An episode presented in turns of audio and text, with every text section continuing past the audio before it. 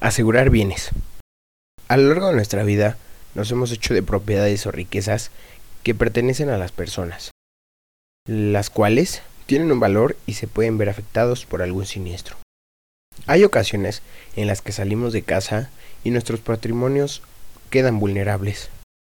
Por ello, es importante que conozcas las medidas preventivas y persuasivas para que tu hogar quede lo más seguro posible. Como primera consideración, debemos tomar en cuenta que la tecnología juega un papel importante y que la seguridad es una inversión, no un gasto, ya que un hogar con las medidas pertinentes y sólidas es más complicado de sufrir un infiltrado. Recordando que las entradas y las salidas de los lugares recurrentes, en este caso hogar, son los más vulnerables, por lo que el control de acceso es primordial.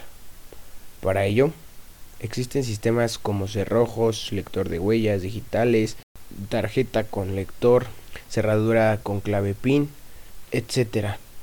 Tomando en cuenta que las entradas son el acceso, debemos evitar candados rotos de baja seguridad, chapas descuidadas, sistemas no actualizados.